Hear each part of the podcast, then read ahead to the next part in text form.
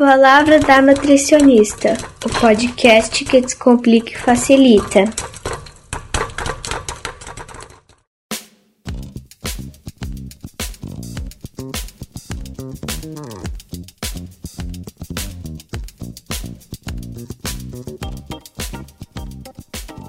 Fala pessoal, tudo bem com vocês?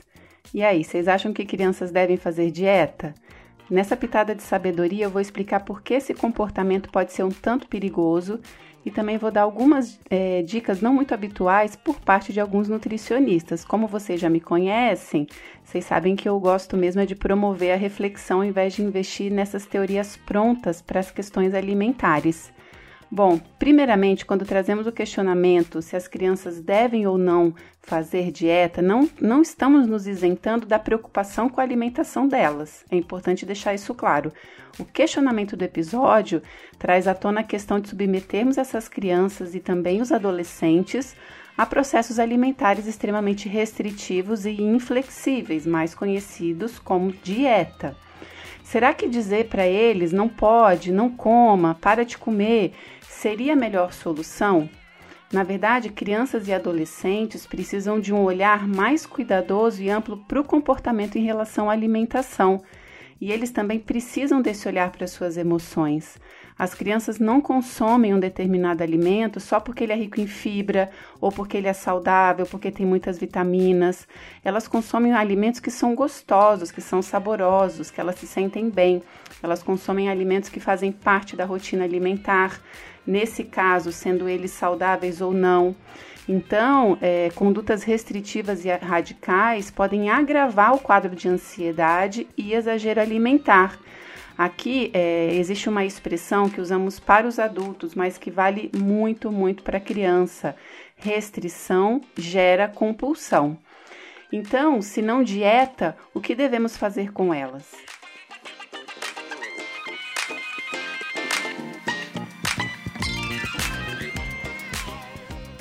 Bom, o primeiro passo é identificarmos os, os porquês da alimentação de cada criança, cada adolescente, e para isso o envolvimento da família é fundamental. Por que aquela criança tem o hábito de comer de 30 em 30 minutos, por exemplo? É um questionamento muito interessante. Será que é fome? Será que é tédio? Como são os hábitos alimentares da nossa casa? As crianças comem o que nós trazemos, o que nós preparamos, o que nós pedimos.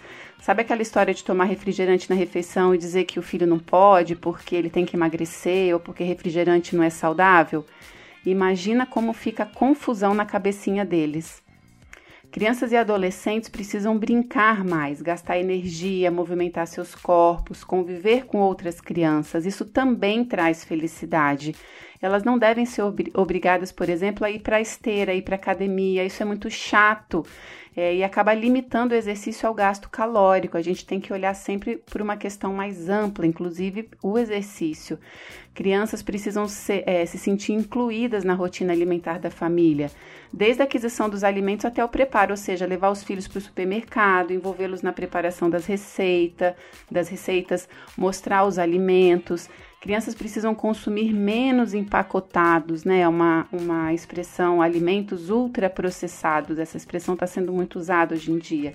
Um bolo de fubá caseiro sempre será melhor que um bolinho industrializado. Suco de fruta natural, ao invés de suco em pozinho ou refrigerante.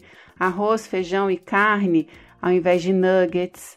É, crianças precisam de atenção, carinho, cuidado para estabilizarem suas emoções também. Aqui exemplos muito interessantes. Um pacote de bolacha não deveria nunca substituir a presença de alguém. Bala pirulito não deveria funcionar como demonstração de carinho e amor, apesar de que nós pais fazemos sempre com a melhor das intenções, mas isso acaba criando hábitos e associações perigosas nas crianças.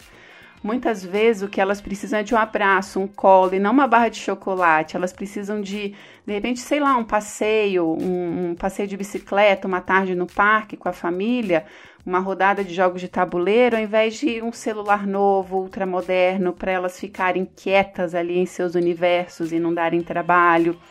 Mas o grande problema disso tudo é que mudar esses comportamentos dá muito trabalho, de fato, e muitas vezes a saída imediata acaba sendo colocar a expectativa sempre na restrição e na vilanização dos alimentos. Então, É, muitas pessoas acabam achando que essa é a maneira ideal, essa é a maneira, maneira mais fácil, só que as consequências são imensas.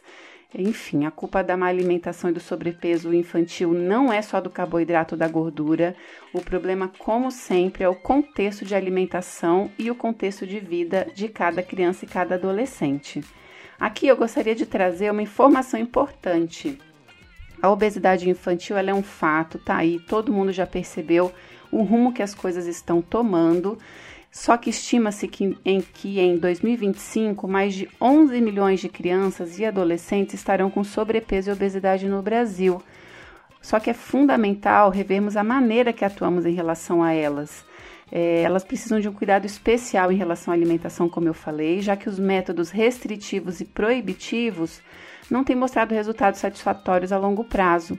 Uma criança que faz dieta restritiva agora poderá se tornar um adulto que lutará insistentemente contra a comida e contra o peso. Prestem atenção que é a palavra de uma profissional que atende diariamente adultos que iniciaram suas vidas de dieta aos 5, aos 9, aos 12 anos, dietas com nutricionista, com endócrino, com uso ou não de remédio.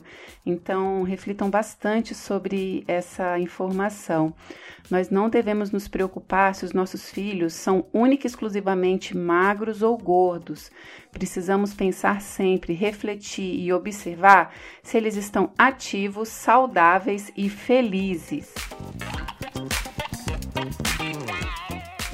É isso, pessoal. Espero que vocês tenham gostado da pitada de sabedoria de hoje.